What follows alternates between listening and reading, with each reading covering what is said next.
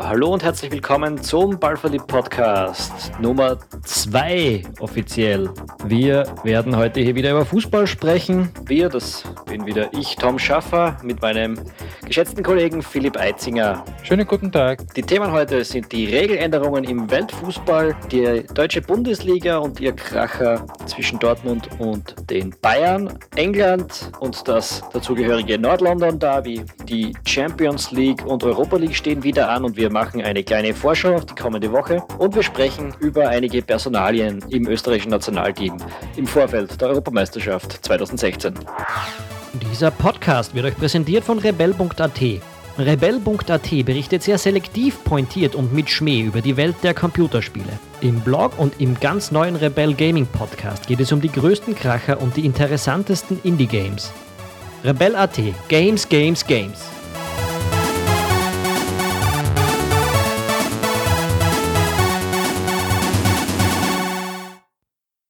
Philipp, die internationalen Regelwächter äh, haben uns ein kleines Überraschungspaket geschnürt. Äh, der Videobeweis wird im Fußball probeweise eingeführt und es gibt Änderungen bei der Dreifachbestrafung. Machen wir mal den Videobeweis. Wie stehst du dazu? Was passiert da jetzt erst überhaupt? Also es ist eine Änderung, die ich jetzt sehr gut finde. Es geht grob darum, dass ein Videoschiedsrichter da ist, um den Schiedsrichter, äh, den Schiedsrichter auf dem Platz Fall zu offensichtlichen Fehlentscheidungen, was Elfmeter und was Ausschlüsse und Tore und so angeht, zu bewahren. Das finde ich äußerst positiv, äh, weil natürlich es kaum ein größeres Ärgernis gibt, als wenn es alle gesehen haben, nur der Schiedsrichter nicht und das entscheidet dann ein Spiel. Das mit der Dreifachbestrafung, so wie sie es gemacht haben, muss ich ganz ehrlich sagen, das finde ich, finde ich Schwachsinn. Ja, ich finde das auch sehr interessant, weil es ist rund um den Globus kollektiver Jubel ausgebrochen, als, als es geheißen hat, die, die wie manche Medien geschrieben haben, die ärgerlichste Regel im Fußballfeld. Äh, ist für mich völlig unnachvollziehbar. Äh, also was passiert da jetzt eigentlich? Äh, im, Im Prinzip ist es ja so, der unabsichtliche Torraub im Strafraum wird abgeschafft. Wenn du im Strafraum jemanden faulst, obwohl du äh, versuchen willst, ihn nicht mit Foul zu stoppen, wirst du deshalb nicht mehr ausgeschlossen. Das ist mehr oder weniger die Regeländerung. Und ich sehe es nicht ganz ein, ehrlich gesagt. Wenn ich einen Meter außerhalb des Strafraums für einen Foul rot sehen würde, dann ausgerechnet, und? Ja, und ausgerechnet im Strafraum ist dann äh, plötzlich, äh, wäre es dann nicht notwendig, mich auszuschließen. Das ist völlig widersinnig. Also völliger Schwachsinn. Ein Foul ist eigentlich ziemlich klar definiert und die Folgen eines Fouls, äh, warum man da jetzt damit herumtinkert, ich verstehe es nicht. Ja, und vor allem, und, und vor allem, warum man für ein Foul weniger bestraft, bestraft wird, äh, ähm, je näher es Richtung Tor geht. Also das ist ja, also ähm, da kommt dann natürlich noch dazu, also die Kollegen von Colinas Erben haben das des Öfteren sprechen das an, dass das Wort Dreifachbestrafung schon ein Blödsinn ist, ähm, weil ein, ein Elfmeter per se ist keine Strafe, sondern eine Spielfortsetzung. Äh, was ich lustig fände, ist, wenn man das so gemacht hätte, dass, ähm, dass man sagt, okay, es gibt Elfmeter, aber der, der, der ähm, Spieler, der gefault hat, fliegt nur runter, äh, wenn der Elfmeter verschossen wird. Wenn der Elfmeter dann reingeht, dann kommt er mit Gelb davon. Was würdest du davon halten? Ja, das ist auch eine sinnlose Spielerei. Das, das widerspricht ja auch dem Grundprinzip, dass ein Foul für sich selbst zu bewerten ist und nicht daran, was für Konsequenzen das jetzt hat. Äh, und das finde ich schon sehr sinnvolle Grundlage im Regelwerk. Mhm. Naja, wir werden sehen. Also das wird jetzt, das wird jetzt testweise mal anderthalb Jahre probiert und dann schauen wir weiter. Eine andere Regeldiskussion kommt jetzt in Deutschland auf. Und das hat man unserem mhm. österreichischen Teamspieler Latko Jonosovic zu verdanken, der sehr ehrlich gewesen ist nach dem Spiel gegen Hannover, wo sie 4 zu 1 gewonnen haben, die Bremer. Und Jonosovic hat sich mit Zeitverzögerung eine gelbe Karte abgeholt, wird jetzt gegen die Bayern nächste Woche fehlen und hat im Fernsehinterview offen gestanden, dass er das absichtlich gemacht hat. Wie ist denn damit umzugehen?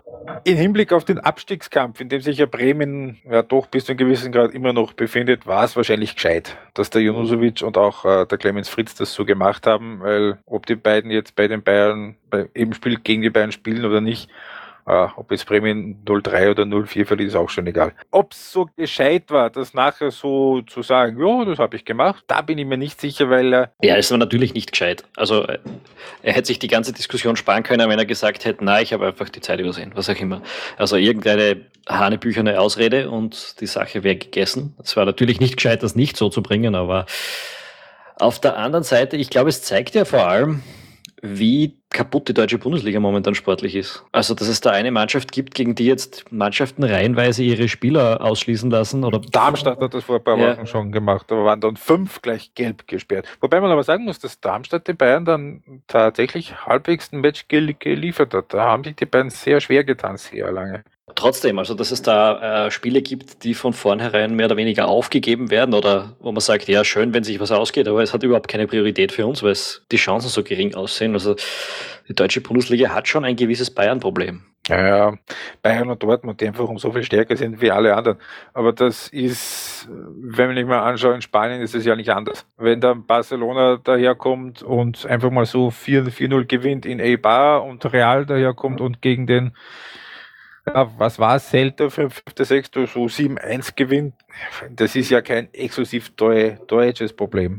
Ja, aber, diese, die, aber gerade diese spanischen Zustände hat man sich in Deutschland immer gebrüstet, dass man die nicht hat. Äh, dass man da eine ausgeglichene Liga hat, die, wo es diese, diese Superdominatoren nicht gibt. Und das ist momentan einfach nicht wahr. Das ist richtig und das wird auch auf absehbare Zeit so bleiben, da einfach zwei, drei Mannschaften über allen anderen stehen.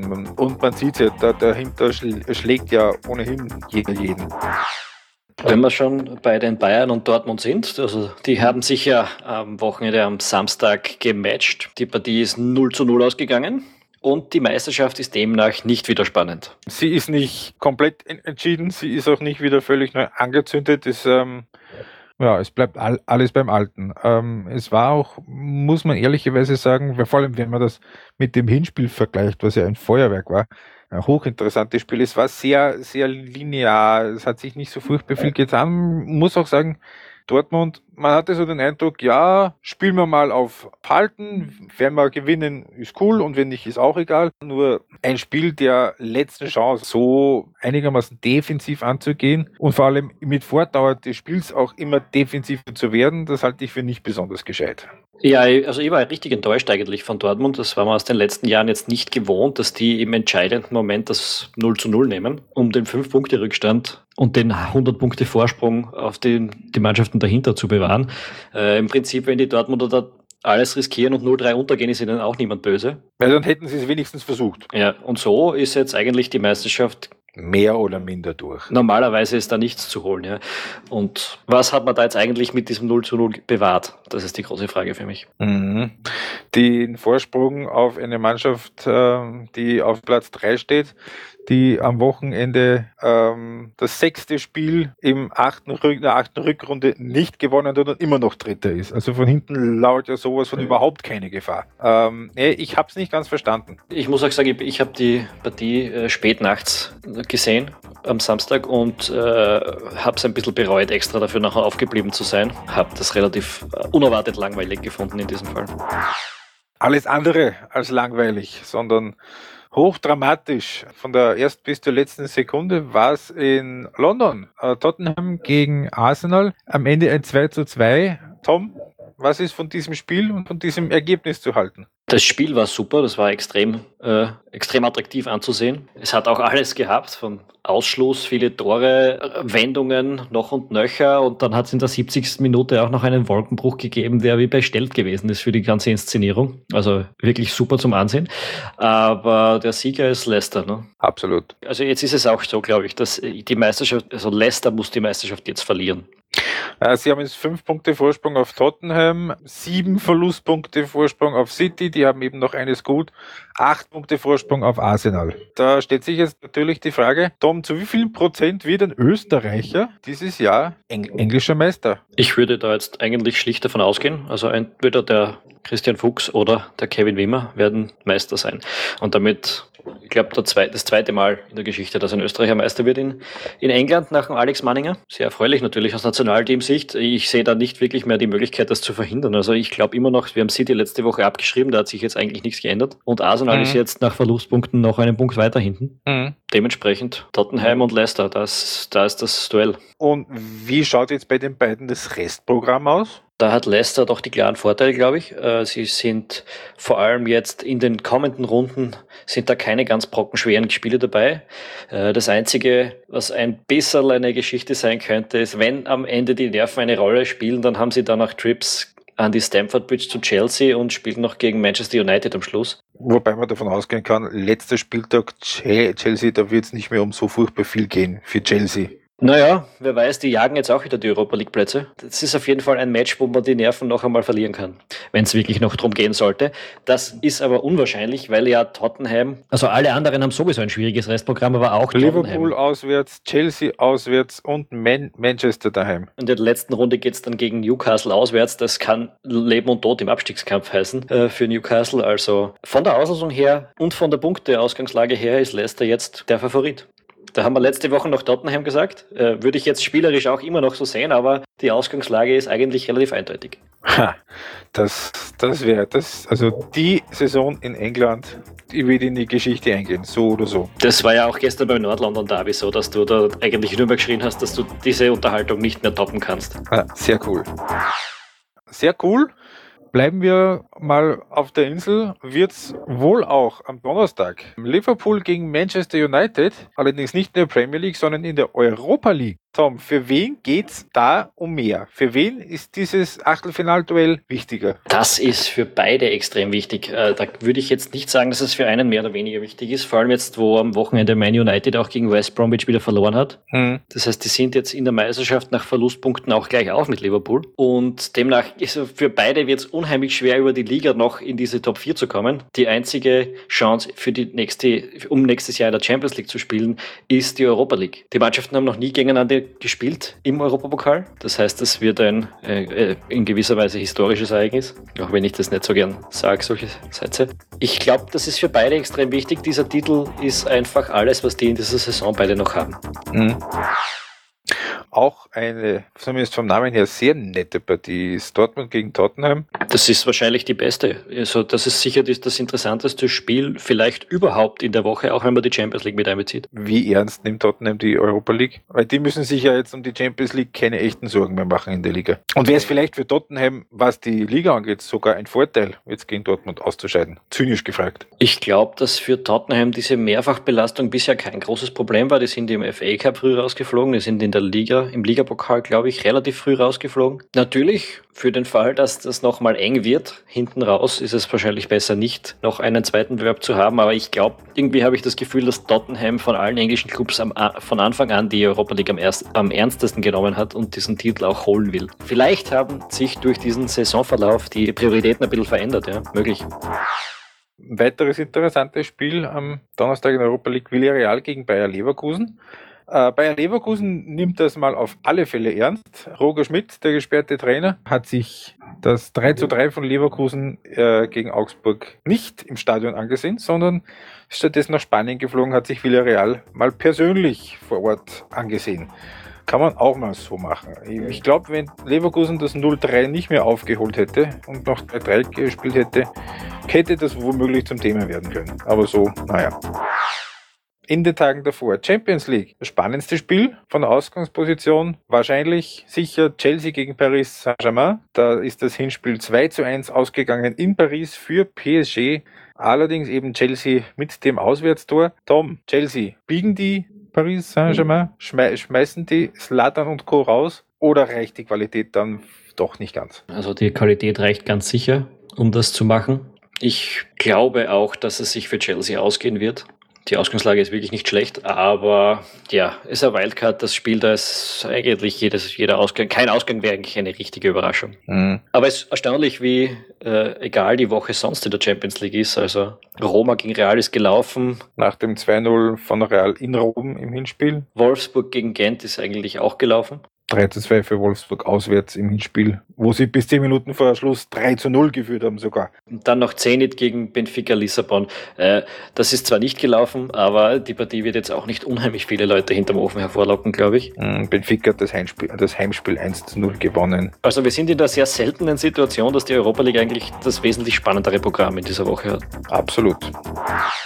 Äh, spannend kann es auch und wird es auch werden, äh, je näher es Richtung Europameisterschaft geht, im Kampf ums Leiberl im ÖFB-Kader. Ähm, da sind jetzt in den letzten Wochen haben sich da Namen in den Vordergrund gespielt, die man davor noch nicht so auf dem Schirm hatte. Einer davon, Florian Grillitsch, äh, als Alternative, man höre und staune, im defensiven Mittelfeld. Da spielt er seit einigen Wochen bei Werder Bremen. Tom, glaubst du, dass äh, der Krilic da der Joker wird, der im defensiven Mittelfeld neben Baumgartling und Alaba noch mitfährt? Oder glaubst du, dass da doch die Herren Ilsank und Kabelak noch bessere Chancen haben? Das wird sehr stark davon abhängen, wie viel die im Frühjahr spielen und ob sich jemand wehtut, glaube ich, dass, ob sich das für den Florian Krilic ausgeht. Also natürlich, er kann jetzt auch noch mit, Traums, äh, mit einer Traum, mit einem Traum Frühjahr sich richtig geht aufdrängen, aber Prinzipiell ist das einmal erstens eine Position, wo mit Alaba und Baumgartlinger, glaube ich, kein Handlungsbedarf besteht und wo Koller in den letzten Jahren halt dann doch vier, fünf Leute immer mit dabei gehabt hat, die die Position spielen können und die seine Anforderungen kennen. Bin ich nicht Allerdings sicher. personell wird halt dünn hinter den beiden. Leitgeb ist seit September, Oktober sowas verletzt. Kavlak wäre an sich wieder fit, aber er spielt bei, Be bei Besiktas mal keine Rolle mehr. Ilsanker spielt regelmäßig in Leipzig, aber das ist halt dann nur zweite Liga. Da waren wir schon mal breiter aufgestellt. Ja, wobei eben nur zweite Liga vom Ilsanker ist, stimmt zwar, aber der kennt eben das Collar-System, der kennt die Mannschaft. Also das wird auf jeden Fall, ich glaube, wenn Collar nicht muss, wird er niemanden äh, aus seiner Stammtruppe rauswerfen äh, für die Euro, weil, weil er die Menschen, weil er die Leute kennt und weil die wissen, was er von ihnen will. Selbiges womöglich auch für Alessandro Schöpf. Der hat sich sofort bei Schalke integriert, ist äh, Stammspieler seit einigen Spielen, hat schon Tore geschossen, liefert Assists. Bei dem sehe ich es ein bisschen anders. Ich glaube, dass der eigentlich, wenn er so weiterspielt, fix mit dabei ist bei der Euro.